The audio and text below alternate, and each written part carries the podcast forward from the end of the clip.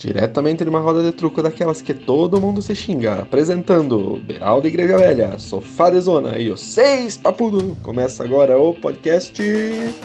Ai, que dor no meu joelho. Não é nada disso, é não é temporada de tuelo. Diga alô, diga alô, Cristina! Tá começando mais um episódio do Não é Temporada de Tuelo, esse podcast sensacional. Hoje nós estamos aqui especialmente para você nesse episódio especial que vamos falar de assuntos especializados para você. Gostaram aí da rima ou ficou muito ruim? da rima. Um episódio especial especializado em especialidades especiais. Em especiarias também. É... Não, porque especiarias é, é outra coisa, não tem nada a ver com especial. Ah, então me desculpa então. Desculpa a todos os, os- as pessoas que acreditam em especiarias, então é isso aí. É... Seja muito Eu bem-vindo. não sei o que que pode ficar pior, eu não sei, não sei. Vai, vai. Hoje estamos aqui nesse, nesse sabadão que tá sendo lançado esse episódio. Se você tá ouvindo no outro dia, nós estamos no dia que você tá ouvindo aí pra falar sobre assuntos muito legais, muito bacanas, que eu nem sei ainda qual é o assunto de fato, mas vamos seguindo o barco. Primeiramente, eu queria cumprimentar aí o meu grande amigo Monark. Fala, Vinícius! Filha da puta. Ai, fala, Virto, como é que você tá? Eu tô, tô bom na correria, o TCC vai sair, a cor que tudo indica. Ai, vamos cruzar os dedos, gente, acho que vai dar bom. E agora, eu posso dizer que eu sou praticamente um menino empregado, então... Estou feliz, estou feliz, estou feliz. É isso aí, cara. Emprego é sempre bom aí, principalmente pra pagar as contas, pagar os boletos e também comprar um lanche da hora, né, cara? É sempre importante ter um dinheiro pra pra essas coisas aí. E eu fico muito feliz por você, Vinícius. Parabéns por essa conquista. E agora vamos conversar com ele, o galã da meia-idade, Fábio Forne. Seja bem-vindo. Ó, vou começar cantando, hein? Fraga só.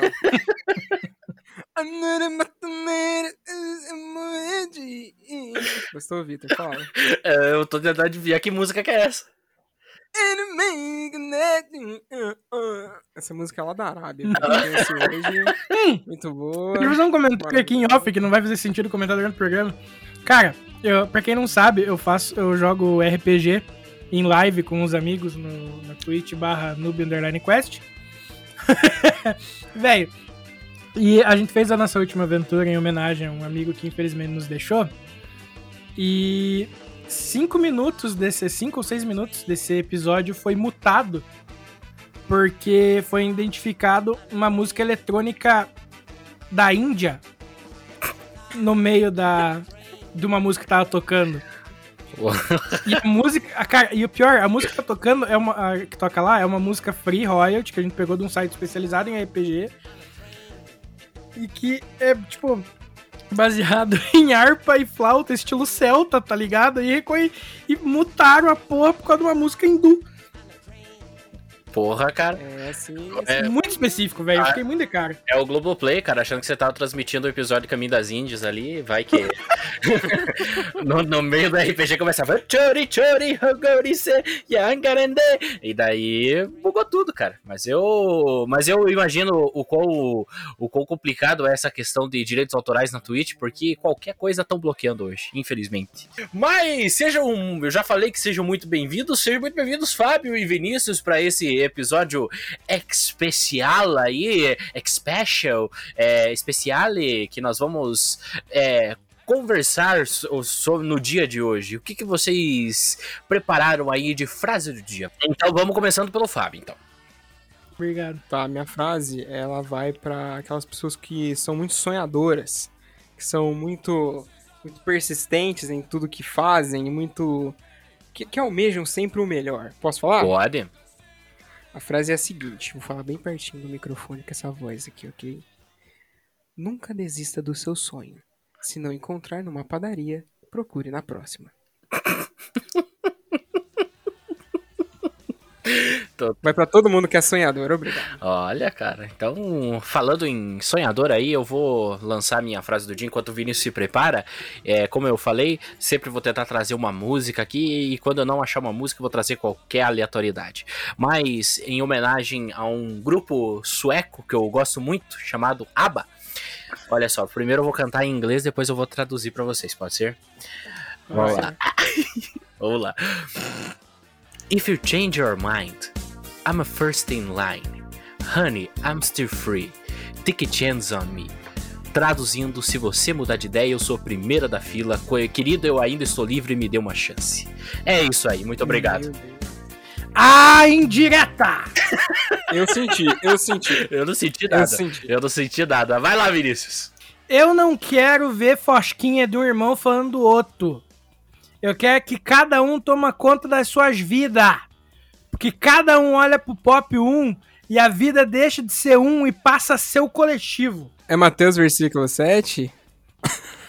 Não, isso aí é o Xóssi subindo a montanha. Tá bom.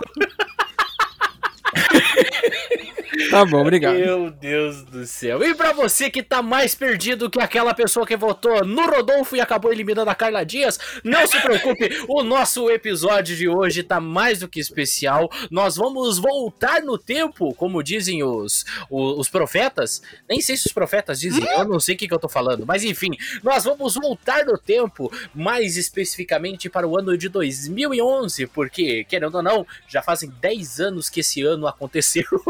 E nós vamos falar sobre coisas maravilhosas e também coisas não tão maravilhosas assim que aconteceram nesse ano fatídico. Mas antes disso, eu quero lembrar você, caríssimo ouvinte, que nós estamos disponíveis, é, estamos disponível, estamos disponíveis, enfim, é, em diferentes plataformas para você ouvir o nosso podcast. Você pode ouvir pelo Spotify, pelo Google Podcasts, pelo Deezer, pelo Breaker, enfim. Ah, tem inúmeras plataformas. Tem inúmeras plataformas. Ah, cara, eu tô, eu tô com a língua travada hoje. Tem inúmeras plataformas para você ouvir o nosso podcast e também indicar para o seu amigo. E não esqueça também que nós estamos disponíveis no Instagram, então segue o nosso perfil lá, NTDT Podcasts. E Fábio Forne e Vinícius, levando em consideração na semana passada, eu queria informar para vocês que foi confirmado: meu pai não é o lobisomem de Vai. É isso. Obrigado, senhor. Orei muito por isso. Obrigado. Mais uma vitória do povo do Paraná. Mais uma vitória do povo do Paraná. Agora diz que o Bilisome aí, como eu tô chamando, tá, tá solto em um dos 398 municípios, porque em Vai não está incluído. Então, do Paraná, no caso. Então, se você vê o Bilisome aí, por favor, nos informe, porque estamos muito preocupados aí com essa aparição folclórica, não é mesmo? O Bilisome não é meu pai. Tenho medo que seja minha mãe.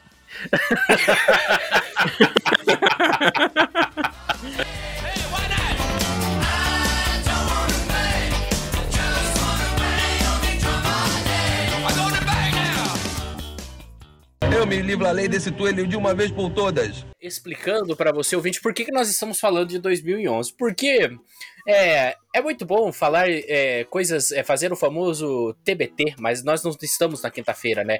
É, nós não sei que dia que você tá ouvindo. Se você tá ouvindo na quinta-feira, então é um TBT.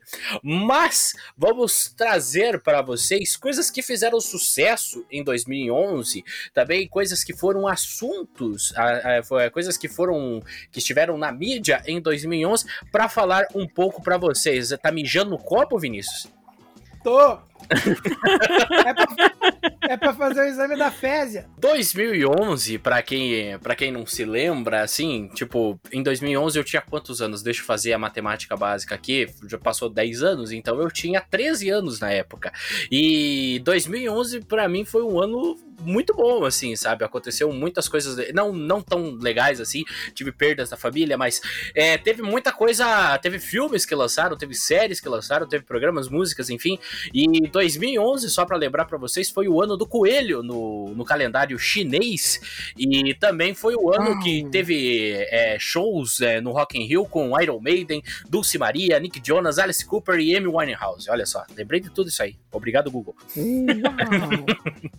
Mas assim, é, meus queridos amigos, pra vocês, qual que é uma lembrança mais é, palpável, assim, que vocês têm de 2011? Pegou mal, mas é palpável no sentido bom. Eu tava naquela época que eu odiava futebol ainda. Porque o Brasil tinha perdido a Copa em 2010, eu tava putaço. É verdade, né? 2010 foi o, a Copa do Waka Waka, né? A, da- do Isso. tema do Waka Waka. Uma das melhores seleções brasileiras que a gente já teve foi aquela de 2010. Olha, porra! Dois... Cara, 2006, 2010 era muito pra torcida da gente. Então eu lembro que eu tava muito revoltado com o futebol nessa época. Mas assim, eu, eu, eu lembro de 2011 porque 2011 foi o ano que eu conheci, mais ou menos, por assim dizer. A creche. Não. É. Quem Porque você dera. conheceu ela criança quando morava na aldeia ainda. Não, isso aí é Lourenço Lorival. menina da aldeia.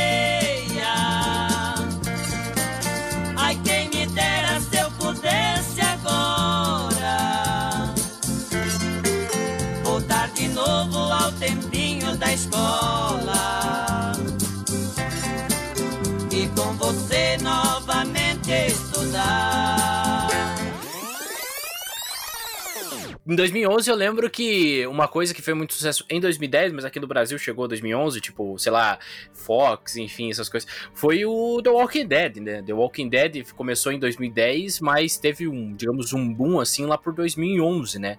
Com a chegada, porque foi lançado, eu posso estar muito enganado, mas The Walking Dead ele foi lançado no finalzinho de 2010 nos Estados Unidos. E daí lá por 2011 que começaram a exibir tipo em canais pagos e também a pirataria começou a rolar solta, muito solta ainda nessa época. E eu lembro que graças ao The Walking Dead eu conheci o, o que faz o, o Daryl no The Walking Dead. Daryl, isso. Porque ele participou de um clipe Norman da, Reedus. é Norman Reedus, porque ele participou do clipe da Lady Gaga, da música Judas. Ele era o Judas. Uh, Judas. Grande Judas. E o trash vai tá lá, lá. My ding ding dong. Judas. Mas assim, vocês falaram sobre algumas coisas, mas vocês não comentaram muito sobre isso. Mas, é, assim, lembrança memorável que aconteceu com vocês em 2011. O que, que vocês podem traçar, assim? Porque o Vinícius comentou em off e eu queria ressaltar aqui, caríssimo ouvinte, porque 2011 foi um ano muito especial pra ele, porque ele deu início. Ele deu início à sua carreira de acadêmico, não é mesmo, Vinícius? Exatamente, completa 10 anos, completa 10 anos de academia, 32 faculdades já feitas. 32 faculdades já feitas. Não fez a, ter a 33 que faltou tijolo. Exatamente. E enquanto isso. Enqu- Enquanto o curso, nós estamos aí peleando pra terminar o primeiro, mas a vida que segue. E pra você, Fábio Ford, como que foi o ano 2011, cara? Cara, foi um ano. Assim, eu tinha acabado de sair do ensino médio, eu formei em 2010 no ensino médio. Eu formei em Tinha 2009. rec- recém-completado 18 anos. Foi, foi parado, porque eu passei o ano em casa. Eu não queria saber de nada. Não queria estudar, não queria trabalhar, não queria fazer porra nenhuma. Eu queria fazer som e ganhar dinheiro tendo banda. Daí eu comecei a descobrir. Isso não acontece no Brasil, pessoal. Isso não acontece com facilidade. E eu, e- mas na verdade, tipo, 2011 eu, eu fiz isso. Eu tirei o ano pra fazer coisas que eu queria fazer, sabe? Uhum. É, tentei fazer um curso, um curso, como é que fala? É desses. é, de- era informática, mas tem um curso, Exato. curso técnico, Ah, curso técnico. Eu comecei a fazer, mas aí chegou numa altura do curso lá que eu falei, ah, não tô gostando disso aqui não, rapei fora.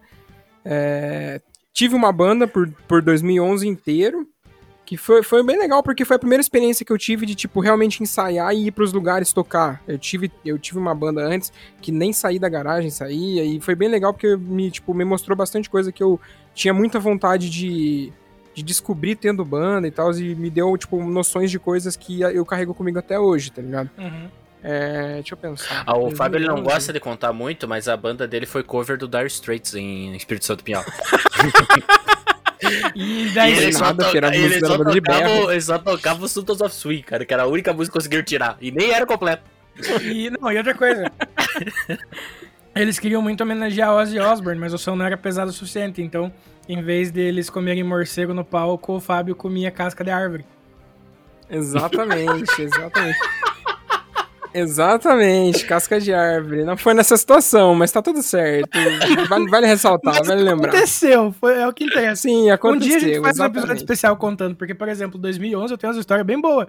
Tipo, do dia que a gente teve churrasco na casa do, do- da galera da- do meu curso, da- do curso na época que eu fazia, que era engenharia ambiental, que os piá de noite, cara. Era, devia ser umas. De noite. Devia, tava começando a escurecer, na real, mas 6 horas. E eu, vamos fazer um churrasco, vamos fazer um churrasco, vamos fazer um churrasco, comemorar que a gente foi bem na prova. E os piá moravam do lado do mercado, né? Daí, não, beleza, o que precisa comprar? Aí fizemos umas contas de quanto de carne ia comprar, quantas caixas de cerveja a gente ia comprar, além das que tinham ali na, na, na- na República, né? Do que os pia moravam. Beleza. E daí a gente. Todo mundo tomou um shot antes da da- da gente sair pra ir no mercado, mas ficou dois dos moleques na casa. O Rafa e o Yuri. Aí quando a gente voltou, é, foi esse dia que os pia foram, receberam a ordem de despejo da casa, inclusive. Porque Caralho. quando a gente voltou, tava o Rafa e o Yuri sentados em cima da, do telhado da casa, tomando cachaça e imitando um galo. o mundo, tipo, despencou em, muito, em, tipo, poucos minutos naquele dia. Porque, mano, foi literalmente, eu terminei de atravessar a rua, tipo, dar, uma, dar mais uma- uns dois minutinhos de caminhada, entrar no mercado, comprar as coisas, voltar. Os piá estavam muito bêbados, porque eles resolveram matar a garrafa de cachaça, né? Tipo, e daí eles subiram no, no- no telhado pra terminar de matar a cachaça e estavam gritando como se fosse galo, cantando de manhã. Sabe? E Foi nessa, foi nessa época também que a gente quase matou uma amiga nossa, que a gente acabou descobrindo que ela tinha arritmia. Meu Deus do céu, cara. A Esse gente- programa tá aí. Daqui a pouco nós vamos ser investigados pela, por essa Não. história. Mas deixa eu contar a história, calma. É que a gente. Acho que nem ela sabia que ela tinha arritmia direito, na verdade. A, a gente tava. A gente resolveu fazer a noite do cinema de terror na casa dos Piá, e daí a gente tava assistindo Atividade Paranormal. E, e daí a Milena falou: vou no banheiro. Aí o Rafa me cutucou e vamos dar um susto na Milena. Eu falei, vamos. Daí a gente foi no quarto do Rafa, que ficava no corredor, né? Tipo, entre o. passa- Tipo assim, era a sala, daí tinha um corredor bem pequenininho que dava pra cozinha e pra. pra, pra tipo, pra cozinha e pra. Pera, pra onde ficava. Pra onde ficava a mesa, porra. A mesa que nós jantávamos Que modelo, que modelo de mesa é esse? Mesa porra? Nossa. é, é que eu esqueci o termo, é pra sala onde jantava e daí pra cozinha cozinha, onde ficava fogando A as coisas, né? Não é copa? Isso. É, isso aí. Aí, na- na- do lado da cozinha ali tinha a porta que entrava no banheiro. E daí, então, o que a gente teve a brilhante ideia? De pegar a porta do quarto do Rafa, abrir, porque ela abria pro lado de dentro, né? Não pro lado do corredor. Colocar uma, uma, uma vassoura e pendurar o nosso jaleco branco. E fechar a porta para o jaleco pular na menina na hora que ela passasse. Ai, meu Deus. E foi exatamente o que a gente fez. Só que o problema foi que a hora que a gente fechou a porta, a, gente não escutou, tipo, um. Ah! Tá ligado? A gente fechou a porta e a gente escutou um. Aí a gente abriu a Caralho. porta, ela tava caindo no chão, meio, desma meio desmaiada, assim, sabe? Meio quase sem vida já, né? É. Aí a gente deu uns tapinhas né, no rosto dela, assim, tipo, Milena, Milena. Ela acordou assim. Nossa, que foi isso? Daí a gente falou, não, a gente colocou. Ela, Ai, gente, que susto, não sei o quê. Ai, que não sei o que, com dor no coração. Daí a gente levou ela pro hospital, né, pra ver se tava tudo certo. A gente não terminou de assistir o filme. Daí ela daí o médico falou: ah, sabia que ela tem arritmia, né? Daí a gente. O mais engraçado é que se vocês continuarem assistindo o filme, viu? Senta aí, né? Vamos só terminar o filme, já te levando no hospital aí, rapidão. Não, porra, não, isso daí é vacilo, mano. Porra, a pessoa passa a mão. Mas foi. Tem, tem umas histórias massa dessa época, tem? Mas teve uma, o dia que a gente, foi- a gente foi no mercado. Mesma coisa, cerveja e carne. Isso é a única coisa que eu sabia comprar no mercado. Só que eu Teodoro e São Paulo! não tenho muito problema com cãibra, então ele resolveu comprar banana. Ele aproveitou a embala e ele tava com a namorada em casa, ele comprou dois pacotes de camisinha, né? Ah, meu Deus. Aí a moça do caixa olhou pra banana, camisinha, olhou pra ele, olhou pra mim, olhou pra banana, olhou pra ele, olhou pra mim. Ele, não, não, moça, não somos pra usar junto. Cara, o pior é que você fa fala isso, mas eu consigo imaginar, porque a atendente de caixa de supermercado faz esses julgamentos. né? Ai, mano, isso Mas, aí, que, isso aí foi engraçado. Homem, ó, tipo, você pega, leva um, um pacote de alface lá, da nossa, o homem não sabe escolher mesmo é, legume direito, daí de repente ele pega um pepino. hum! Mas, assim, é, Fábio Forne começou uma banda, né? Ele, ele começou Uhum. uma banda pra tocar no programa do Caldeirão do Hulk. O, o, o Vinícius, ele quase teve sua passagem pela polícia, matando uma amiga. E. Eu vou te falar assim que eu não lembro de história, porque, tipo, 13 anos a gente não lembra quase nada, sabe? Eu, eu não, não acontece nada. Eu moro no interior, interior do Paraná, sabe? Então, tipo, não acontece, não aconteceu nada interessante assim em 2011. 2011, pra falar bem a verdade, foi o ano que foi instalado aqui em casa o, a internet. Então foi a partir daí Olha. que eu, eu, eu só deixa eu contar uma história pra vocês, porque assim, em 2011 eu era meio capiar pra mexer em computador, sabe? Eu não, não sabia mexer direito. E daí. Vitor, Vitor, oi.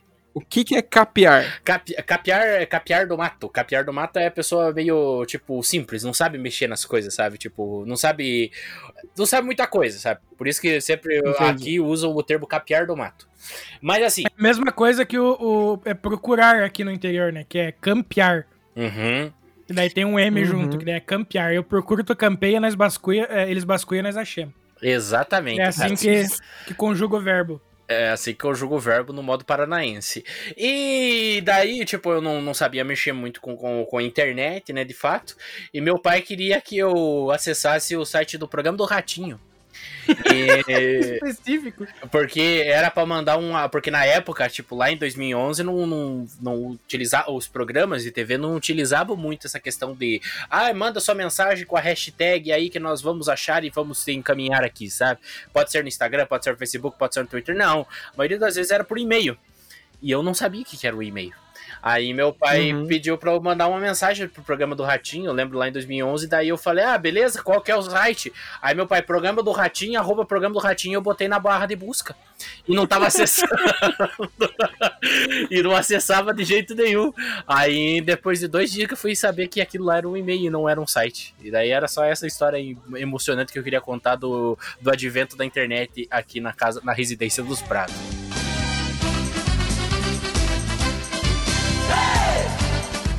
Ei! O coelhinho pacotou! Mas eu queria lembrar vocês que 2011 foi um ano é, que teve um boom assim no, no cinema, né? Porque 2011 foi, é, digamos, a parte final praticamente da fase 1, da, que a gente considera hoje fase 1, né, do universo cinematográfico Marvel, quando ele ainda nem era parte da Disney, né, que teve o lançamento do Thor, teve o lançamento do Capitão América, o primeiro Vingador, e, e também teve o lançamento da, do novo conceito dos X-Men na Fox, que foi o X-Men Primeira Classe, correto? Uhum. Correto. E daí era pra vocês continuar falando. Cara, o First Class eu acho que é o melhor desses filmes da, da Fox, assim. Porque, tipo, a, a trilogia original que saiu lá em 2002, 2003, por aí, eu acho, não lembro. Que começou lá, era muito boa, muito boa, mas tinha umas. Só que, assim, dentro das suas limitações, porque era meio tosco, assim, a história, eu achei meio fraco e tal. Não sei, eu, eu, eu, tipo, achava muito massa, mas era meio. É, ao mesmo tempo. Saca? Eu não sei se, vocês- se vocês conseguem entender o que eu quero dizer. Eles são muito bons porque eles se propõem, mas não era um filme bom de herói, sabe? Era meia bomba. Não, tipo, ele era um filme muito bom, mas se você levar em consideração que era um filme de herói, pensando nos quadrinhos e tudo mais, e X-Men, era um filme meio bosta. Por causa do, do quesito adaptação, entendeu? Sim. Mas o filme, mas como um como- filme de ação, era top. Uhum. Mas, Mas seguindo o, o- o- a receita do quadrinho não, não agradável. Era isso, é isso que você quer dizer. Mas o First Class, cara, eu acho que eu assisti umas duas, três vezes, porque, cara, é muito massa esse filme, velho. Tipo assim, tanto do quesito herói quanto do quesito quadrinho, eu acho uma adaptação puta foda, assim, tá ligado? O problema da Fox, ao meu ver, foi ter dado pra muitos diretores, assim, fazer a parada sem um planejamento direto, sabe? Então, eu quero adaptar isso, eu quero adaptar aquilo, e eu vou ignorar a tua adaptação porque eu quero fazer o meu filme do coisa. Então, quase todos eram excelentes filmes, assim, mas pro universo ficava meio, mas espera, isso desmente o que foi dito lá. E não, mas a- aconteceu tal coisa tal lá, então aqui não pode ser, sabe? Então acho que é meio que isso que, que acontece com a saga, porque o, o First Class é um filme muito bom, velho. Muito bom. Olha, eu, eu vou falar sinceramente que eu não sou um, um fã. É, é, não sou muito fã dessa nova era do, do X-Men, porque sei lá, não, não me agradou muito de fato, sabe? Eu acho que o único filme que me agradou, assim, que é um paralelo entre o, o universo antigo com esse universo novo, entre aspas, do, do X-Men no cinema, foi o Dias do Futuro Esquecido, de 2014. Dias do passado do Pretérito Perfeito. É, Dias do Passado Pretérito Viu? Perfeito. Oi. Esse daí é aquele que o- os caras estão lá no Oriente Médio e acham aquele. Não sei se é no Oriente Médio ou se é na, no Egito. Esse é o e eles acham aquele maluco. Ah, é o, é o Apocalipse? É, esse? é o Apocalipse. Do Apocalipse. Ah, tá. É. Ah, tá. Então eu tô confundindo. Porque eu acho esse aí muito bom. Eu acho esse muito legal. Do Nossa. Apocalipse, você acha bom, Fábio? Nossa! Sim, cara, eu Não, assisti não um dia no julgo. almoço no domingo que eu achei bem legal, sei lá. Tipo, é que nem. É a mesma. É a- a- aquilo que o Entendi. Vinícius falou. Uhum. Pra um filme de ação que você assiste num domingo, é perfeito. Agora, se você for razão. seguir. Entendeu? Se você for seguir o lance da, do universo e tal, dos quadrinhos, é, aí você abandona, tá ligado? Mas o lance do, do, do frenético do filme, pá, não sei o que, a história dentro do filme, tá eu achei bem legal. Não tinha, eu assisti a primeira vez na Globo, tá ligado? Eu não assisti Uhum. em estreia, não assisti em cinemas, caralho. Mas eu achei legal, eu gostei. gostei. Olha, eu acompanhei a saga do Apocalipse, pegando nesse paralelo que você falou do, do X-Men Apocalipse, eu acompanhei a saga do Apocalipse tanto nos quadrinhos, que eu li na, isso há muitos anos atrás, e também aquela do desenho do X-Men Evolution, que pra mim é o arco perfeito, assim, da, de uma representação dentro de uma, de uma coisa voltada pra TV, cinema, enfim, sabe? A, a, a saga do Apocalipse dentro do X-Men Evolution eu acho fantástica, acho que são É quatro isso que eu ia falar. Que eu acho que é exatamente isso que prejudicou um pouco, tipo, o meu e o Victor, o meu olhar e do Victor sobre a série, por exemplo. E de muita gente, na real, porque eu acho que foi tão bem desenvolvida na série que o Victor tava falando, que eu até interrompi ele, porque eu sou emocionado, mas é, eu acho que foi tão bem abordado, e era um filé aquela parte da- da- do arco, que quando a gente viu nos cinemas, a gente achou que ia ser uma parada tão grandiosa quanto. E, cara, o efeito do, do Oscar Isaac tava, tipo, é. Tá ligado? Parecia o filme das Tartarugas Ninja feito com animatrônico, sabe? Borrachudão. Sim, e tem aquela, e tem aquela questão do. Porque o, Ozara, o Oscar Isaac. O Osar, o Oscar Isaac. Os caralho! O, o, a- o papel do ator ele teve um boom é, tremendo assim em 2015 com o, o Star Wars Episódio 7, né? E daí, tipo, um Uhum. ano depois, anunciaram ele. ah, No mesmo ano, até final do, de 2015, anunciaram, né? Que estavam terminando as gravações e anunciaram o elenco, né? E quando colocaram ele como Apocalipse, tava todo mundo esperando. Meu Deus do céu, vai ser um vilão fantástico. E ele não é tudo aquilo, sabe? Não é aquilo que a gente esperava do Apocalipse, não é aquilo que a gente. É, aquela pessoa que assistiu a animação que passava no horário do almoço no SBT, ou aquela pessoa que leu os quadrinhos, tava esperando. Então, tipo, isso foi meio broxante. Pro Fábio, por exemplo, que ele só. Ele provavelmente deve ter assistido X-Men Evolution, mas ele não tem acompanhado muito, tipo, pela questão dos quadrinhos, e por ser uma coisa. É, é porque, querendo ou não, o filme é um entretenimento. Ele é o. O, o, é o X-Men Apocalipse, ele é um produto do entretenimento mesmo, porque tem alívio cômico, tem cenas de ação, tem uns diálogos mais ou menos foda ali, tem uns, um paralelo entre passado, futuro, morte e, e vida ali. Então, tipo, isso é bom. Mas, pegando na questão de adaptação, eu achei bem fraco. É, realmente, é esse lance que você falou, cara. Ele é um filme pra divertir e pra entreter. Só. Porque se você pega. pro- provavelmente as críticas é, mais especializadas quando saiu esse filme devem ter deitado ele na, na, na linguarada, né? Provavelmente. Sim, e, e o mais engraçado é que a, é, eu falo que às vezes a pessoa não aprende com o erro, né? A Fox, ela não aprendeu com o erro do X-Men Apocalipse. Por quê? Porque dois anos depois, posso estar muito enganado, mas não, sei, não lembro se foi em 2018 ou 2019 que lançaram a Fênix Negra. Então, tipo, e o Fênix Negra também não é bom. Ele é, tipo, um filme muito mediano, sabe? Porque até o, o filme, o, o X-Men 3, que é o confronto final, se eu não me engano o nome do título, o título do filme do, Aham. de 2006, que ele tem essa questão do paralelo da Fênix Negra e tal, essas coisas, também não é um filme muito bom.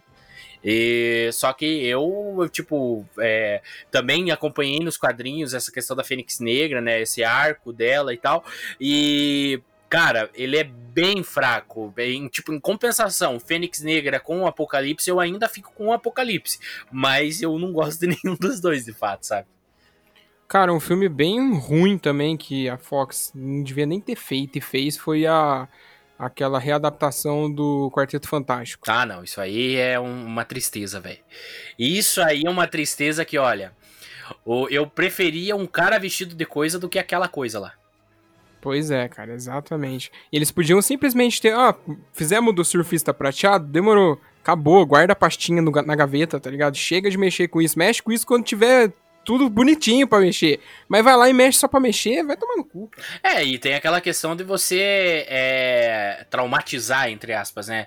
Traumatizar as empresas, a, por exemplo, que nem agora a Fox é do domínio da Disney que agora não se chama mais Fox, se chama Star, né?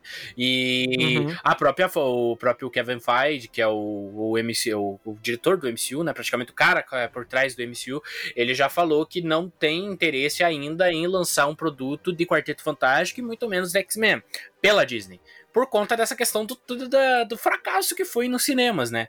Pode ter sido um, um bom na bilheteria, mas ele não é uma adaptação muito boa. Exatamente, e, e é que nem você falou, o lance, tipo, traumatiza não só as, a empresa, né? A galera que fez o filme, que, que deu a cara a tapa e nos créditos dos filmes. No, na, na, no, Vai, no vocês, vocês ficam tirando sarro de mim, mané? Vai! No crédito dos filmes, tá lá o nominho deles, mas tipo, sai um, um Quarteto Fantástico, que foi o, que, o, último, o último que saiu. Aí os caras, ah, vão, vai, vai ter outro. Você acha que os caras vão assistir? Entendeu? Uhum. Só vão assistir se a crítica jogar o negócio lá pra cima. Se o Omelete der 5 ovinho, tá ligado? Se a, o Tomatoes lá der uma nota muito boa. Aí os caras vão assistir. Se ninguém falar nada, ninguém vai assistir. Vai passar batido, entendeu? Exatamente.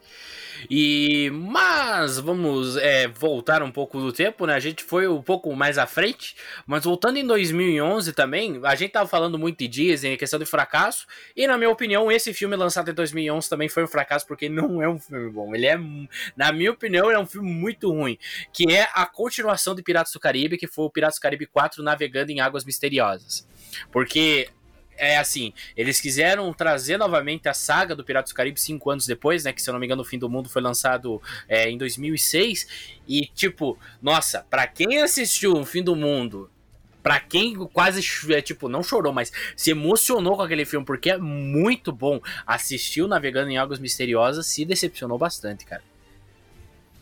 Cara, eu, esse aí eu não consigo nem lembrar de pontos para citar nele pra você ver como é que ele foi bom eu, eu, assisti uma vez só o, Navegando em Águas Misteriosas e, e essa única vez foi o, o, o, responsável por eu não assistir mais, sabe? Tanto que quando uhum. lançou a. Acho que a, eu posso estar muito enganado, mas o nome do, do, do episódio 5 é, é, A Vingança de Salazar.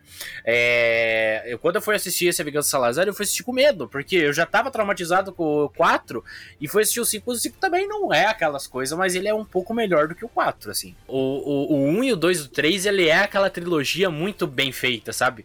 Porque, olha, pega, por exemplo, o. Eu, eu, eu sempre lembro do, do, do primeiro filme, da Vingança do Pérola Negra, é, A Maldição do Pérola Negra, que eu, eu, uma das cenas que mais me. Uh, duas cenas que, que mais faz lembrar o filme. A primeira é quando o Jack tá lutando com o Barbossa, e daí, tipo, fica naquela troca de efeito, tipo, a pessoa viva, a pessoa morta, a pessoa viva, a pessoa morta, Sim. quando dava o efeito da lua. E a, a segunda cena que eu, cara, eu achei fantástica. É aquela cena que tá toda a tripulação do Barbossa indo por baixo do mar, sabe? Entra por dentro uhum. do mar ali, sabe? Por baixo do mar não tem como. É, mas entra pelo mar, sabe? É todos eles andando ali naquela areia ali, tipo, eles indo tudo escondido pra, pra que a. a o, como é que é? A, não é a. Como é que era o nome do, do, dos ingleses lá? É, Ai, me fugiu o nome. É, como se fosse a uhum. polícia, sabe? A polícia inglesa, digamos assim. Uhum. É, é, não enxergassem eles, sabe? Então, tipo, essas duas cenas aí me ganhou muito. No Baú da Morte, eu sempre choro da risada daquela, daquela parte que o Jack tá fugindo dos dos canibais lá. O bambu nas costas, né? Com o bambu nas costas, É daí, verdade. tipo, a- a- as aldeãs começam a jogar um monte de fruta nele e ele vai pegando com tudo do, tudo nesse bambu. Aí tem uma hora que ele se desequilibra por conta de uma das frutas ele cai, sabe? Tipo, a, a fruta cai no final do bambu e puxa ele pra baixo. E o 3, cara, a, a cena mais memorável, assim, do 3, na minha sincera opinião, é a cena que estão destruindo o barco lá, que tá em câmera lenta, que o cara, o Comodoro tá andando no barco e todas aquelas balas de canhão destruindo, sabe? Nossa, essa cena, cara, é simplesmente fantástica. É uma obra-prima pra mim. Eu tenho dois o do baú da morte muito vívido na minha cabeça, porque na época eu assisti no cinema com uma amiga minha. Cara, e daí naquela cena que estão dando descarga no mundo, sabe? Uhum. Que, que, da, que os navios estão presos, não sei o quê. Tipo, tá o, o Jack e o. E o maluco Lula Molusco lá, sabe? Aham. lutando de, de espada no mastro da, da coisa, minha amiga, tipo, cara, isso duas horas e pouco de filme, né? Aí- David Jones. isso, David Jones. Minha amiga vira e, hum, até parece. aí eu, Ué? aí eu, eu olhei aqui, pera, como assim até parece? Não, até parece que os dois iam estar lutando lá em cima e não iam cair. Minha filha, a hora que você aceitou que o cara pode ser um Lula molusco, o mundo pode estar sendo dado descarga, o, o Jack Sparrow podia estar lutando com a espada no cu que eu aceitava, tá ligado? Porque, mano, não faz sentido você querer botar ponto. Tipo, depois de tudo que acontece no filme, o problema é ser o equilíbrio dos dois no mastro. Ah, vai se foder. Ah, é. E 2011 também, pra vocês que gostam, assim como eu, não sei se vocês gostam, eu tô chutando, mas é 2011 também foi o fim de uma era no cinema, né? O fim da era Harry Potter, porque em 2011 foi lançada as Relíquias da Morte parte 2, que Harry Potter. é Harry Potter, ou como diz meu pai, enche o Potter. É Harry Pops. Harry, Harry oh, já assistiram Harry Pops? É, que, assim, eu não assisti em 2011, esse filme foi assistir muitos anos depois, Eu assisti no cinema também, é muito bom. E foi um filme muito bom, tipo, cheio de borboleta no final, né? Cheio de mariposa, mas. As mariposas quando chega, o final de Harry Pops. Mas assim, tipo, é, foram 10 anos também, né, da saga Harry Potter dentro dos cinemas, né? Porque ela começou em 2001 com a Pedra Filosofal e 10 anos depois, em 2011, teve o seu fim. E Então, então, nesse ano completa 10 anos que Harry Potter completou 10 anos no cinema. Nesse ano completa 20 anos o Harry Potter no Eu cinema. sei, só quis te bugar a cabeça, tanto que funcionou. Que você... Então tá bom, né? Mas assim, tipo, Harry Potter marcou uma geração do cinema, principalmente pra mim que sempre assistiu a Pedra Filosofal na tela de sucessos do SBT e adorava esse filme, que o meu preferido, meu filme preferido mesmo do Harry Potter é a Pedra Filosofal, que acho que foi o filme que eu mais assisti tanto na TV quanto DVD, é, Netflix da vida aí. Então, tipo, sempre gostei muito, mas é claro que eu prefiro muito mais a saga depois do Prisioneiro das Azkaban. Cara, eu gosto muito do Cálice de Fogo. Ah, você gosta de ver o Cedrico morrendo, né? É lógico. o Harry Potter Relíquias da Morte parte 2 foi um grande final, assim, pro, eu acho que foi uma grande produção, os caras fizeram, tudo bem que eu, eu acredito que não precisava de parte 1, parte 2, né, mas tem aquela questão de, vamos fazer, vamos alongar mais pra dar mais dinheiro, né, pra tirar mais dinheiro desses fiá da mãe, mas eu, eu gostei muito do final, eu, eu gosto muito da saga Harry Potter e, e sempre que eu posso eu tô maratonando, tô assistindo, então, tipo, você tá passando na TV ali, eu tô assistindo, é, se eu tô sem nada pra fazer, aparece ali nas minhas sugestões, eu tô assistindo, então eu acho o Harry Potter uma coisa muito legal. E pegando num paralelo aí de 2011 também, é, 2009 foi um é, 2009 foi um boom no, nos cinemas, né? Com o lançamento do Avatar, né? Pelo fato da sua tecnologia, pelo fato de ressaltar ainda mais a tecnologia 3D, né? Que, que na verdade o filme foi grande sucesso, não só pela história, que eu acredito que Avatar tem uma história impressionante, né? Mas a questão toda de efeitos visuais conquistou é, cinéfilos, conquistou críticos de cinema. E a gente foi ali que a gente teve o start para futuras produções nesse sentido, sabe?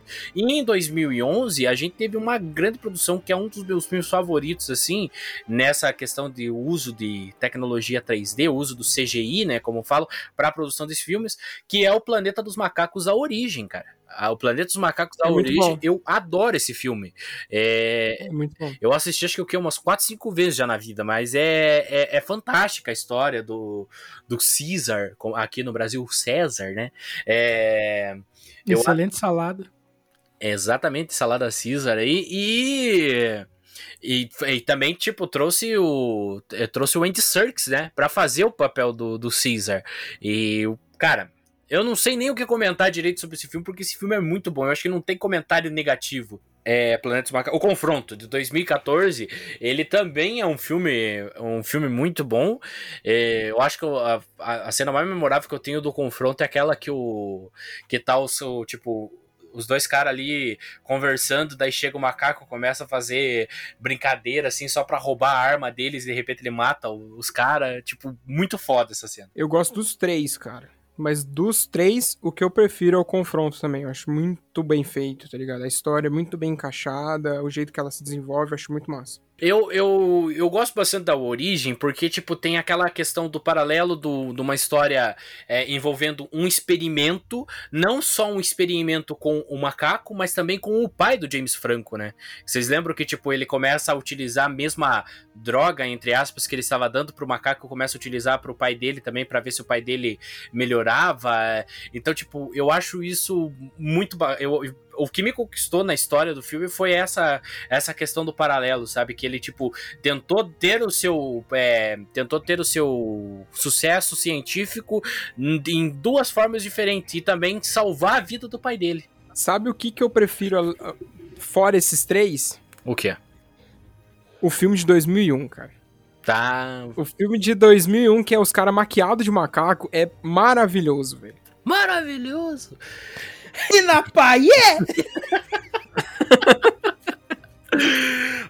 Eu, eu gosto, eu assisti pouco de 2001, assim, assisti bem pouco porque eu tinha medo. Eu. Medo do quê? Eu não sei, eu tinha, é que nem. Ó, eu esqueci de comentar do Piratas do Caribe, mas do Piratas do Caribe também. A Maldição do Pérola Negra eu não assisti em 2003 quando lançou. Eu fui assistir, sei lá, 4 ou 5 anos depois porque eu tinha medo. Eu tinha medo do- de Uhum. caveira, das caveiras do filme, sabe? Daí depois eu fui perdendo esse medo. E a mesma questão do Planeta dos Macacos, cara. Aquelas pessoas fantasiadas de macaco, eu tipo, eita porra, eu tô acostumado, eu tô- não tô acostumado com isso não, sabe? Daí, tipo, eu ficava com medo. Mas saindo desses, desse lance de trilogia, de universo cinematográfico, os caralho, sabe um filme que também é de 2011? Eu não sei se vocês assistiram esse, eu acredito que sim. Porque na época que ele saiu foi uma coisa que ficou bastante tempo aí na internet, na mídia e tal. Mas é aquele filme Super 8. Hum, da, do, dos ETs? Isso, daquele ET que se juntava fazendo aqueles, com aqueles quadradinhos que os molequinhos encontram depois no acidente de trem. Aham. Cara, eu acho muito massa aquele filme. Ele é bobinho, é, é, é bobinho aquele filme. É filme de, de sessão da tarde, tá ligado? Tipo, é tipo um Stranger Things, digamos. Eu acredito até que Stranger Things tenha um dedinho nesse filme, tá ligado? Cara, eu tenho um sério problema pra lembrar desses filmes de 2011, porque ou eu tava assistindo alguma série nessa época, ou eu tava bêbado depois das aulas da faculdade. Meu Deus, cara. Porque- Que maravilha! É, é, foi, foi um período bem aproveitado, assim. Ok. Mas é, tipo, por exemplo, esse filme. eu não- Cara, é que eu já comentei na real que antigamente eu, eu assistia menos filme do que eu vejo hoje. Tanto que hoje eu tenho reassistido muitos clássicos que eu não tinha visto ainda, sabe? Então não é reassistido. Tá. Mas vocês entenderam o que dizer. Tipo, te- inclusive, por exemplo, é, Senhor dos Anéis eu ainda não vi. ah, Planeta dos Macacos eu ainda não vi. Pff, Acho que Su- Super 8 acho que eu também não vi, mano. Eu comecei a ver, mas não vi. Então, é, exatamente. Tipo, mano, são paradas que eu, todo mundo fala que é massa, eu quero assistir eu só.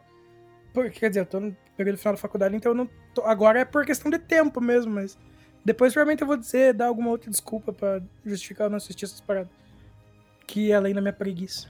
Mas, eu- mas sim, eu lembro que foi muito bem falado. Eu acho que todo mundo. Eu lembro de alguém ter levado num pendrive pra faculdade uma vez. Uma parada assim.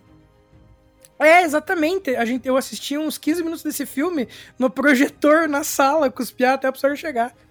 Cara, o, o- é engraçado, Fábio, uma coisa que você ressaltou no episódio passado é o, o quão as vozes da cabeça do Vinícius complementam o que ele fala, né, cara? Tipo, tipo ele começa, não, porque eu lembro até de ter levado no, no pendrive. né? É verdade, levaram mesmo no pendrive, sabe? Tipo, O- é que- Múltiplas personalidades. não é, cara, é que eu tenho transtorno de déficit de atenção. Então, assim, eu tô pensando e eu tô me corrigindo na cabeça. Eu acabei de falar, mas eu já lembrei do certo, porque eu me perdi no meio da fala, e daí eu já me corrijo, entendeu? Eu acho que uma, eu acho que um filme assim que reflete muito essa realidade que nós estamos vivendo hoje na questão de pandemia, isolamento social, é, múltiplas mortes diariamente aí aqui no Brasil nós estamos cada dia mais batendo recordes em pessoas que estão com casos ativos, filas, UTI, enfim, tudo isso é, é- eu acho que um filme que reflete muito se você ainda não assistiu, caríssimo ouvinte, mas um filme que eu recomendo bastante para você dar uma olhada, para você pegar e fazer aquela certa reflexão sobre como que pode uma produção de 10 anos atrás refletir tanto o que nós estamos vivendo hoje, mas é o filme Contágio. Em 2009, o mundo viveu a a era da gripe suína, né, que da H1N1, que, por exemplo, aqui no Paraná, algum, algumas cidades sofreram bastante com isso, outras cidades quase nem chegou o vírus, foram pouquíssimos casos, mas que se tornou um conceito de epidemia. E o filme Contágio, ele ele se passou nesse, nesse, nesse paralelo, sabe? Sobre a questão da gripe suína, sobre a questão da paranoia, do medo de pessoas ali que não podiam sair de suas casas. Enfim, eu acho que não tem muito o que explicar por esse filme, porque na hora que você assistir pelo menos nos 40 primeiros minutos, você vai se deparar com a realidade que nós estamos vivendo. Então, eu super recomendo esse filme aí pra você assistir, pra ser aquela reflexão de que mesmo uma produção de 10 anos atrás, ela consegue ser muito atual em seu contexto, em sua história. Uh, aquele toelho miserável com minhas cenouras de novo.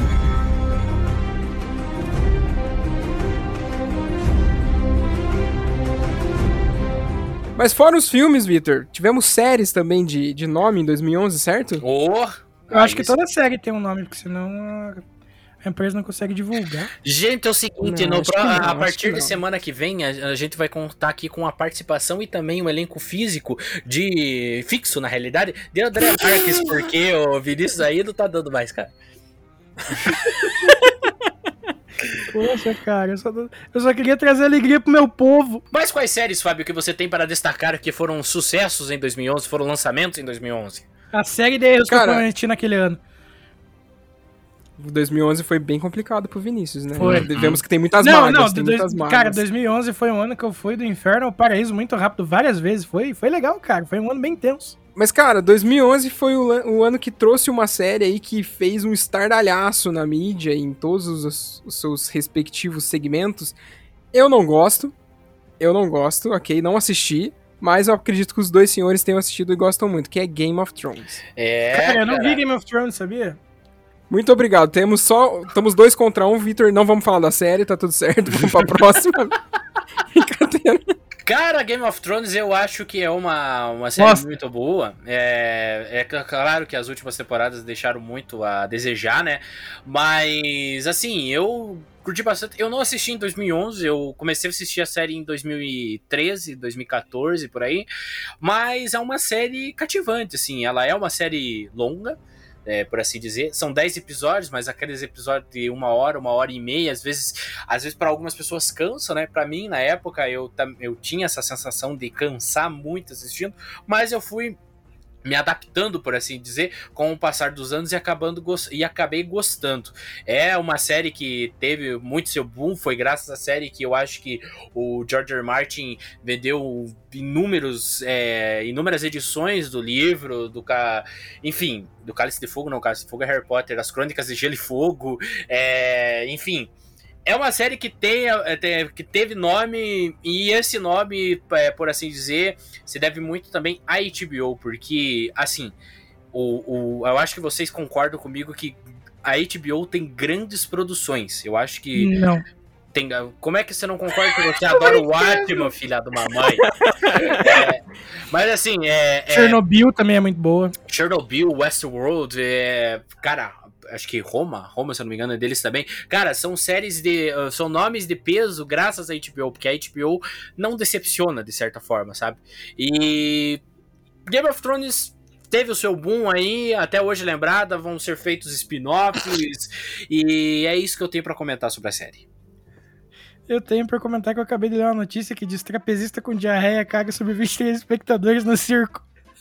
Ah, mano. Aí alguém comentou, reza a lenda que esse show foi uma bosta. Desculpa. Cara, eu não vi Game of Thrones, mas, tipo, eu reconheço a importância que tem dentro do, do, do mercado, porque, tipo, mano, é uma parada de cultura pop que todo mundo conhece, mesmo quem não assistiu, sabe? Que todo mundo sabe um pedaço do enredo mesmo sem ter assistido, saca? E eu lembro que tava, todos os meus amigos estavam muito no hype, a última temporada. Cara, a gente chegava na faculdade, o Raulzinho sentava no quiosque, acho que era com você até, Vitor, e com a Ana, e vocês ficavam conversando, lembra? Uhum. E daí, tipo, mano, toda, todo dia que tinha um episódio, no outro dia a gente chegava na faculdade e era isso. Saca? E, tipo, mano, você vê a importância da parada. Pena que cagaram no final, né? E, inclusive, a- a- os caras terem feito um final ruim foi o que pesou pra mim decidir se eu assistiria a série. Porque eu tenho mania de assistir a série depois que acaba, né? Algumas. Olha, um, um amigo meu que é meu chefe do, no, no, no serviço, né, o Dani, ele comentou assim que a gente tá muito é, acostumado com finais estilo novela da Globo. E quando chega um final que a gente não esperava, como foi o final do Game of Thrones, a gente fica é, pasmo, sabe? Então, é, quando eu assisti o episódio final, é, tipo, eu achei ruim, o outro amigo meu que trabalha comigo, o Lucas, também não gostou muito. E o, o Dani chegou e falou: é que vocês estão muito acostumados com o final de novela da Globo. Se é vocês. verdade. se vocês. É, se- é, tipo, Game of Thrones desde o começo sempre teve essa questão de tipo. É, é, pra quem não acompanhou o livro, mas só acompanhou a série, é, sempre, sempre essa questão de tipo dar um, um start assim, tipo. Ninguém esperava, é, por exemplo, na primeira temporada, ninguém esperava que o, que o Ned Stark, o personagem vivido pelo Sean Ben, iria falecer. Quem acompanhou o livro sabia, mas quem, quem tava ali na série, só assistindo a série, ficou embasbacado, porque pensa assim, o cara era o protagonista, digamos, da série. Ele era o cara que estampava a capa de Game of Thrones. Ele que tava ali no trono, ali de boa, com sua espada cravada no chão e tal. E de repente, no, não lembro se era no último ou no penúltimo episódio da primeira temporada, vão lá e fiep na cabeça dele, sabe? É um chap nele! E daí. corta, uma, corta cabeça dele, tipo, eu, eu lembro na época eu assisti, eu falei, caralho, velho. Daí é isso, sabe? Desde o começo ela sempre foi uma série imprevisível. Pra quem, como eu falei, pra quem só acompanhou a série e não acompanhava os livros. Pra quem acompanhou os livros já tava acostumado, já tava esperando isso, né? Mas enfim, quem não assistiu, eu recomendo que assista Game of Thrones, mesmo com o final, como eu falei, o final não é igual de novela da Globo, mas vale a pena você assistir. A sexta temporada, pra mim, é fantástica. A Guerra dos Bastardos, o Casamento Vermelho na terceira segunda terceira temporada, enfim. É muito bom. Eu recomendo que vocês assistam. É uma série que quem gosta, gosta, quem não gosta, curte, né, Emílio? É, que gostou, gostou, que não gostou, paciência. Mas viu, outra série de, que fez um estardalhaço aí também na, na cultura pop, né, em todos os seus segmentos, foi Black Mirror. É verdade, é verdade. Cara, eu fui começar a assistir Black Mirror, eu tava na, na faculdade, cara, 2016 ali, mais ou menos. Ei, eu também, eu 2016, também, eu comecei, 2017. eu comecei a assistir Black Mirror pela, pela influência que Black Mirror teve também em discussões do nosso curso. Então, a partir disso que eu comecei a assistir. A primeira temporada é a, primeira temporada de, Black Mirror pra mim é a minha temporada favorita porque foi a, a temporada claro que descobri a série, mesmo a série, tipo, cada episódio ser uma história diferente, não ter uma não ter uma ligação com nenhum outro, mas a primeira temporada é muito, eu gosto muito pelo fato dela ser é, é, de me chocar no primeiro episódio, principalmente daquela cena do porco. então, tipo, eu, eu, eu fiquei chocado e pensando, caralho, como é que fizeram uma coisa dessa, sabe? Enfim, eu, eu gosto muito de Black Mirror, principalmente pela primeira temporada. Eu comecei assistindo ela pela terceira.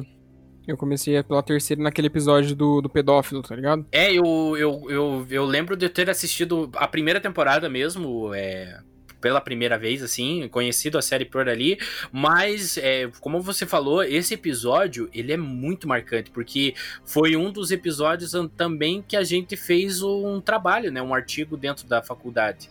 É, então, esse episódio pisou demais é, no sentido de a gente conseguir encontrar é, é, respaldo teórico, né, respaldo científico para tentar explicar o porquê que a gente escolheu aquele episódio para analisar. E quanto mais a gente destrinchava, mais chocado a gente ficava com esse episódio. E é, é legal ressaltar que o Black Mirror ele veio para deixar e tipo levantar o assunto e a questão e da, deixar bem notável pra galera que tá assistindo, né, que opa, derrubei a garrafa, que isso que acontece com, com o nosso contato direto com a tecnologia e como ela influencia no nosso dia a dia, ele é muito evidente e a gente acaba ficando cego para isso. Então, vários episódios que mostram tipo esse lance da dominação da tecnologia, da, da informação mesmo, da gente querer estar tá em evidência o tempo todo, é, é bem legal porque depois que você assiste, você se questiona: será que eu passo muito tempo na internet? Será que eu tô deixando meu nome muito evidente em coisas que eu não deveria deixar, entendeu? É, esse episódio ele é bem, ele traz umas reflexões muito pesadas, né? É, é claro que o tipo você pensa assim no decorrer do, começo do episódio até sei lá é, até metade ali, você se fica com dó do, do protagonista, né, do episódio, porque pensa assim, o cara foi lá e, tipo, tão divulgando coisas dele ali sem autorização, né, tão chantageando ele pra, só pra, tipo, ele nem sabe se ele vai ter sucesso ou não nessa busca.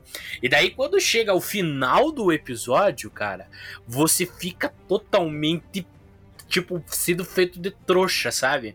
É, é a mesma coisa que, tipo, você. Sabe aquela história assim de você defender um amigo e de repente esse amigo te apunhalar pelas costas?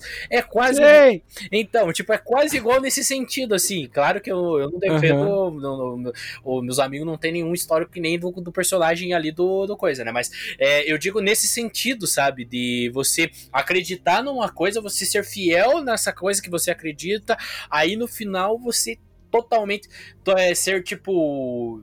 É, se impressionar demais com aquilo. É a mesma coisa que entra naquela análise que a gente fez na semana passada do filme do Eu Me Importo. Que foi uma coisa que a gente sempre acreditou que ela ia se sair bem e de repente aconteceu uma coisa ali que, cara, mudou totalmente o rumo da história, sabe?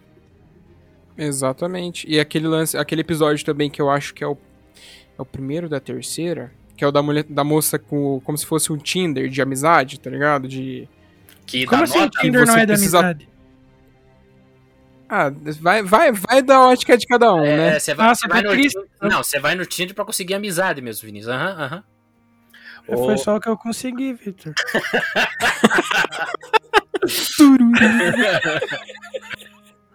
mas, mas o lance é, tipo, você precisa o tempo todo agir conforme as regras para poder ser aceito e para poder conseguir as coisas, cara. Isso é extremamente verdade no que acontece no nosso dia a dia. Se você coloca uma parada lá que, sei lá, os seus seguidores não gostam, mesmo que você não seja uma figura pública, o pessoal vai te dar um follow, tá ligado? Vai parar de trocar ideia, vai parar de responder, saca? E sabe uma coisa que me impressionou bastante nesse episódio do Like? Foi numa cena lá, que acho que tá meio que quase no final do episódio, que ela pega a carona com uma caminhoneira. Que daí ela vai uhum. ver a nota da caminhoneira, a caminhoneira tinha uma nota, sei lá, dois pontos, alguma coisa, três pontos, alguma coisa assim, sabe? E daí ela Sim. pergunta pra. Tipo, ela meio que fica com preconceito da caminhoneira, mesmo ela também sendo uma nota ruim, ela fica com preconceito da caminhoneira e a caminhoneira só, tipo, fala, dá um conselho assim pra ela. Quando eu parei de me importar, eu vivi tranquilamente, sabe? Quando eu parei de me, de me, importar com status, quando eu parei de me importar com o que os outros acham de mim, eu comecei a viver mais, é, mais feliz, sabe? E é isso. Uhum. E isso é uma reflexão até mesmo que a gente tem que fazer nos dias de hoje. Porque, é, é assim, eu acredito que se a gente.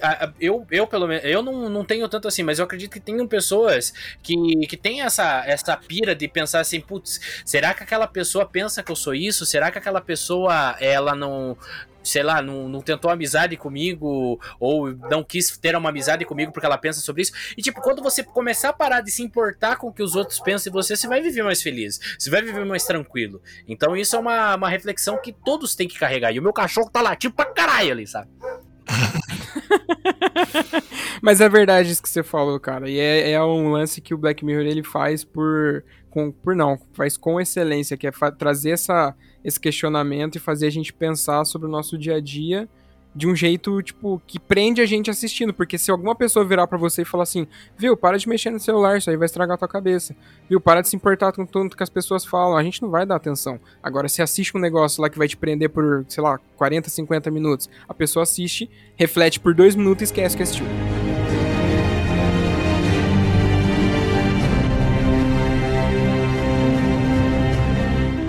Iuhu! Senhor Coelho! Tem uma coisinha pro senhor.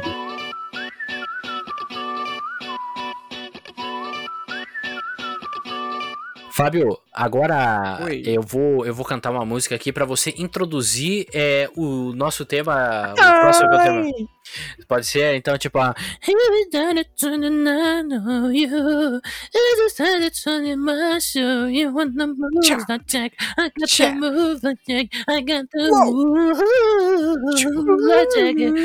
Qual é o tema, Fábio? Já que você cantou, o tema é açougue. Brincadeira, o tema é música. E qual que é a já falar sobre- roupa usada pros librianos hoje? A roupa pelos librianos é cinza escuro. Não esqueça, cinza escuro. Também conhecido como preto. Não, cinza escuro. É que eu tô de É. preto, então eu tô preocupado, porque eu devia estar de cinza escuro. Eu acho que seu dia não foi bom, Vinícius. eu acho que seu dia não foi bom. Mas enfim, agora vamos falar sobre algumas músicas que fizeram sucesso em 2011 e estão completando seus 10 aninhos de vida. E começo dizendo pra vocês essa que o Vitor acabou de cantar pra gente, que é a Moves Like Jagger, do Maroon 5, que é com a Christina Aguilera. Vini- Vinícius não, Vitor, fale um pouquinho sobre ela. Cara, Moves Like Jagger, ela é um é um dos maiores hits assim do Maroon 5, né, do Alan Lavigne, e que como o Fábio eh, ressaltou aí, teve a participação da Cristina Aguilera, e eu acho assim que tipo essa música, é, quando fala Maroon 5, pelo menos pra mim, quando falam de Maroon 5, essa é uma das primeiras músicas que me vem na cabeça, sabe? Porque foi uma Uhum. música que foi chiclete praticamente em 2011. Ela foi sucesso em 18 países ao redor do mundo, sabe? Então ela merece muito seu crédito. Teve clipe, o clipe foi um dos mais acessados na época, em 2011. Então, tipo, cara, fantástico assim. Mas assim, Fábio Forne, eu quero ressaltar aqui pra você que em 2011 nós tivemos muitas músicas boas, mas também tivemos umas não é caganeira, mas eu falo uns chiclete assim que tipo você gostaria de esquecer porque ficou um bom tempo na sua cabeça. Por que, que eu falo isso? Eu acho que uma das músicas que faz mais sucesso, que teve versões no mundo inteiro, teve versão espanhol, versão inglês, versão japonês, versão em polonês, foi a grande Ai Se Eu Te Pego de Michel Teló. Nossa Foi, é a música que até hoje dá dinheiro pra ele e deixa ele morando na mansão dele, tá ligado? Simples assim. Exatamente, cara. Ela foi sucesso no iTunes em Portugal, Itália, Espanha, Alemanha, Polônia, Argentina, Chile, Colômbia e Peru. Eu lembro que aqui na minha cidade o pessoal es- o- escutava muito uma versão em ucraniano, cara, da música, só pra você ter uma noção. Shalan, varalan, E era assim a música, sabe? Mas ó, eu lembro da época que chegaram com a versão em inglês dela, mano. Foi pior do que quando ela apareceu a original, cara. Foi pior. oh, oh, if I catch you. Delicious, Exatamente. delicious. You, you gonna kill me. Cara, eu fico pensando, pô, legal, mano. Cê- quando você vê que um artista ele, ele começa a fazer versões, né, em outras línguas da música e tal, é porque o negócio deu certo, o negócio pegou. Mas eu acho que se eu falar a minha opinião aqui, eu vou ser cancelado pelos sertanejeiros. É melhor não falar. Pelo sertanejo. Pelo sertanejo é foda. Mas assim, eu, eu, não, eu não falo de, de qualquer eh, coisa ruim, assim, da música. Eu falei brincando lá no começo.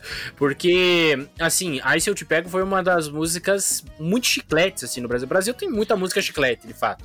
Sei lá, tipo, se você for em uma festa de casamento, assim, é, sempre tem Bom Chibom da, das meninas, é, aquela do... Lepo Lepo. Olha a onda, Lepo Lepo, é, qual- como é que era o nome do, do, do El Santana lá? Rebolation, sabe? Então, tipo, Bolation. então tem todas essas músicas que se tornaram chicletes com o passar dos anos. Só que é, eu acho que é, o Ai Se Eu Te Pego, do Michel Teló, ela desde o começo, desde a primeira semana que ela foi veiculada em alguma rádio, assim, cara, ela já foi sucesso, sabe? Ela já foi, ela já foi sempre pediam. Eu lembro que, tipo, aqui na minha, aqui na minha, na minha região, aqui, uma das rádios que o pessoal mais ouve no Paraná, é, que é da, da cidade de Ponta Grossa, é a Rádio Mundi. E, cara, na Se rádio... não for Mundi, a Rádio Fundi. Exatamente, cara. Esse, esse é o bordão. Esse é o bordão, cara. Se não for Mundi, o rádio funde.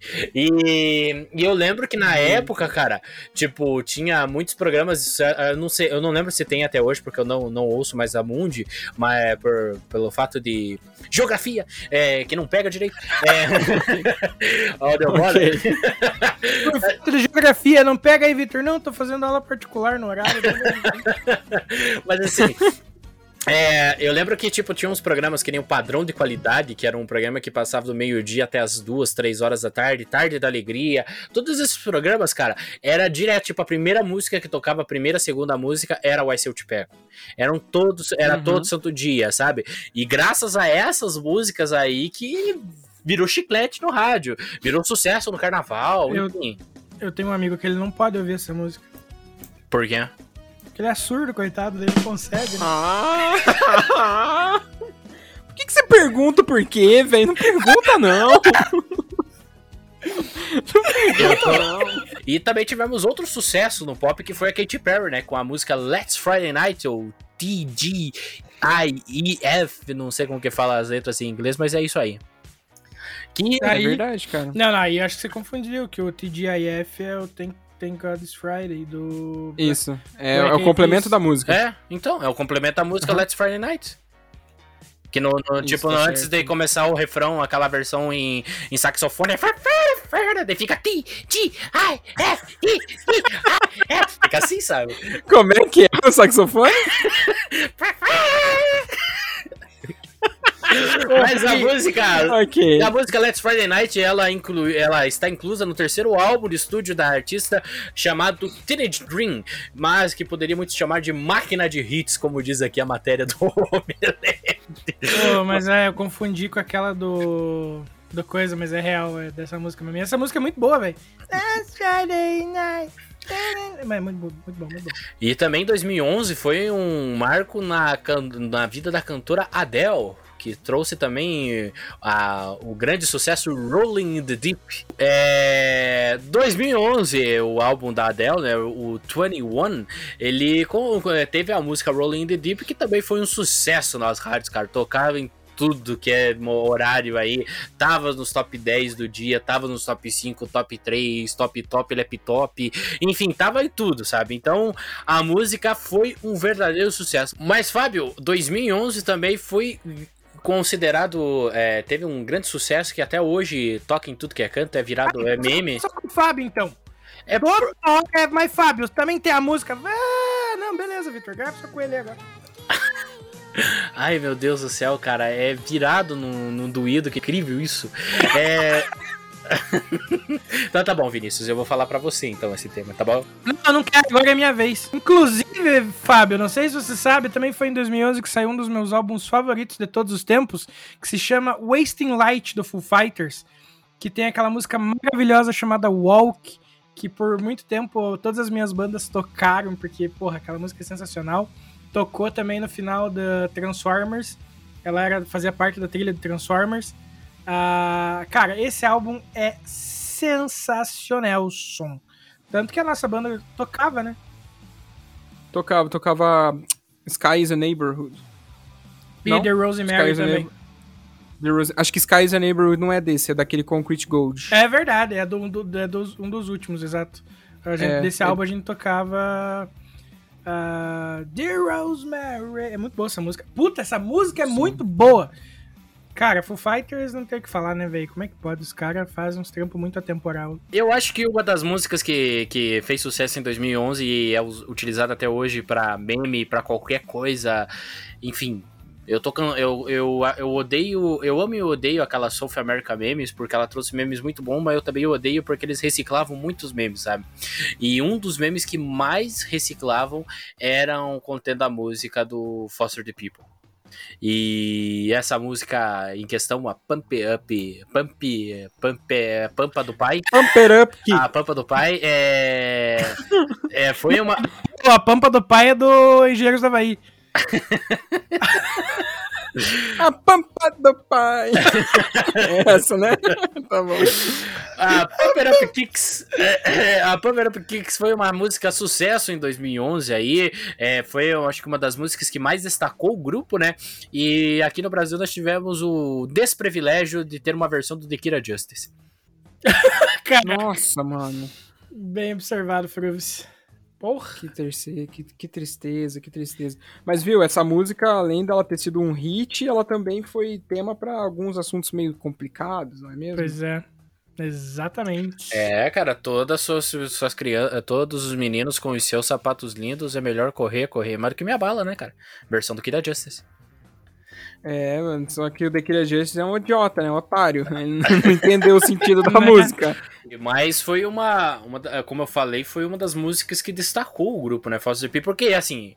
Foster the People eu conheço essa e mais uma, mas eu não lembro o nome da outra. Sei lá, eu não, eu não entendo o que poderia estar passando na cabeça deles no momento da criação dessa música, mas diretamente e indiretamente, de um jeito totalmente errado, deu certo pra eles, tá É. ligado? Uma música também que fez, um- fez sucesso e acho que o pessoal até usa hoje, usaram, usavam bastante, na verdade, em é, legendas de foto, é, coisas, foi aquela do Criolo, né? Do Não Existe Amor em SP. Até porque é verdade, Fábio, que eu namorei uma, uma moça de São Paulo e eu posso garantir que não vem amor da SP. Galvão, Diga lá, Tino. Latino. sentiu? É, cara, a, Brincadeira, gente. a uni- a única coisa boa de São Paulo é que o Fábio Ford não bora lá. Exatamente, imagina se uma que bosta. É verdade. Não, Ah, mas só pra não, pra não ficar sem. Pra não ficar sem falar nada sobre essa música do Criolo, é, não existe amor em SP, ela foi eleita pela Rolling Stone, né, a revista, famigerada revista Rolling Stone, como a melhor música nacional de 2011.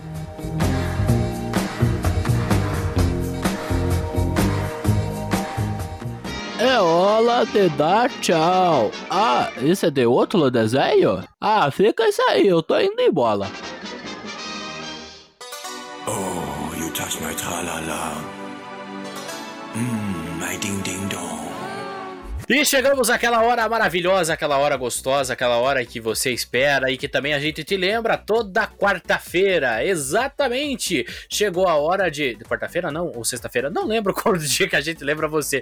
Mas chegou a hora das nossas indicações. Aquela indicação para você assistir, para você ler, para você ouvir, para você refletir durante a semana, caso você tenha tempo, obviamente. E hoje nas indicações eu gostaria de trazer aqui a minha, que eu acho que posso dizer, posso por assim dizer, que ela é uma série muito boa para quem gosta daquelas séries comfort, que eu acho que eu acho que o humor por trás dela é, é que conquista, conquista todo mundo. É uma série muito boa para você assistir sozinho, assistir com seu namorado, com sua namorada, assistir em família, enfim. A série que eu quero trazer hoje para você, o nome já diz tudo, que é Mother Family.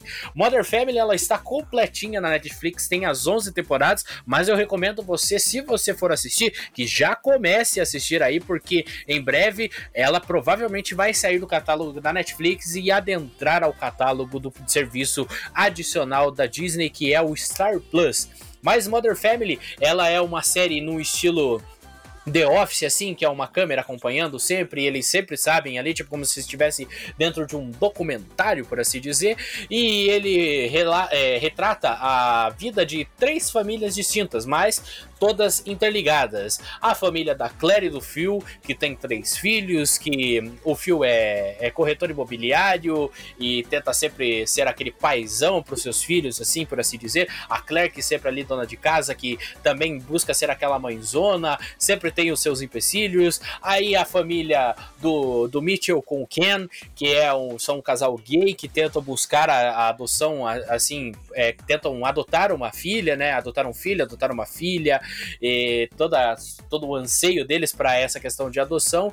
E a família, e a família também do Jay e da Glória, que são o, o Jay é pai da Claire e também pai do Mitchell e ele ele é casado com a Glória, uma colombiana que já teve, tipo, tem um filho fora do casamento, né, com o Jay, que é o Manny e enfim, tipo, não tenho muito o que explicar essa série, mas ela é uma série muito boa para você assistir assim esporadicamente, assista um episódio ou outro durante o dia. É uma aquela série muito boa para você assistir durante o, a hora do almoço, por exemplo. Você tá ali almoçando e tal, tá procurando alguma coisa para assistir, bota Mother Family. Você tá indo dormir, mas ainda tá sem aquele sono assim e quer dar uma risada, quer assistir alguma coisa tranquila assim, bota Mother Family. Enfim, Mother Family 11 temporadas disponíveis na Netflix. Também tá disponível no Prime Video, mas eu acredito que no Prime Video ela esteja apenas com 9 temporadas. Essa é a minha indicação da semana. Cara, hoje eu vou indicar um CD.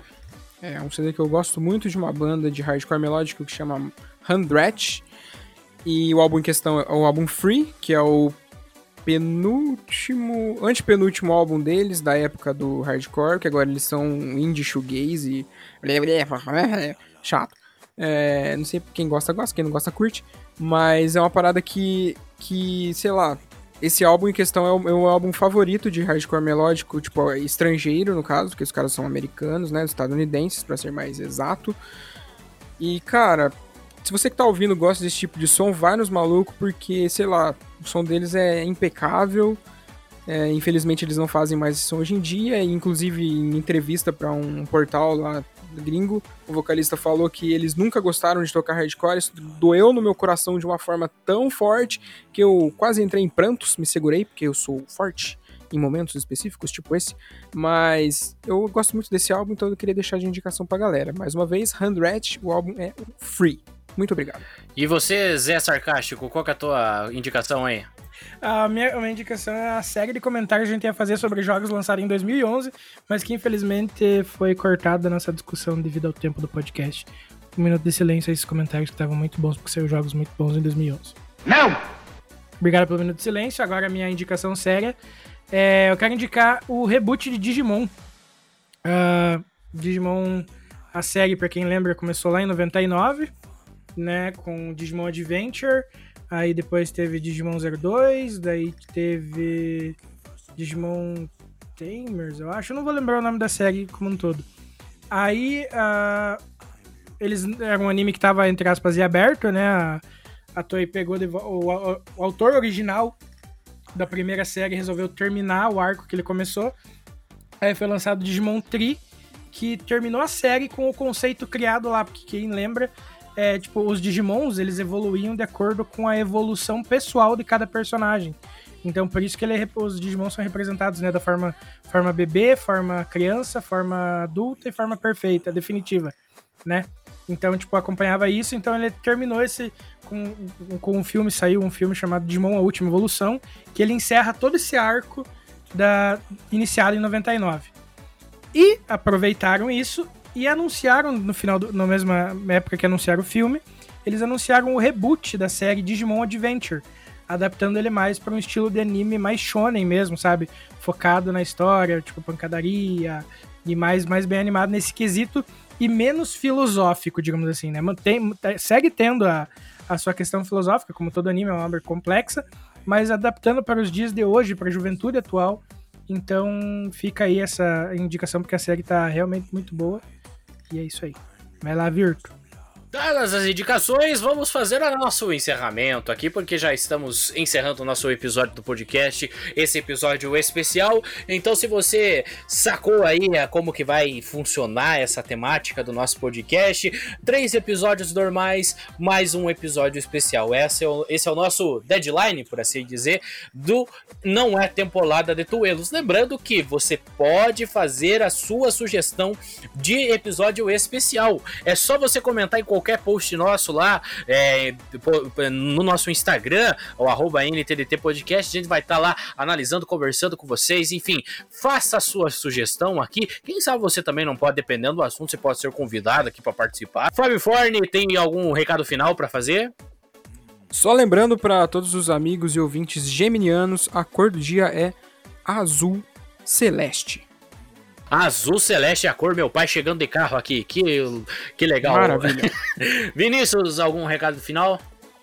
Bebam água, fiquem em casa.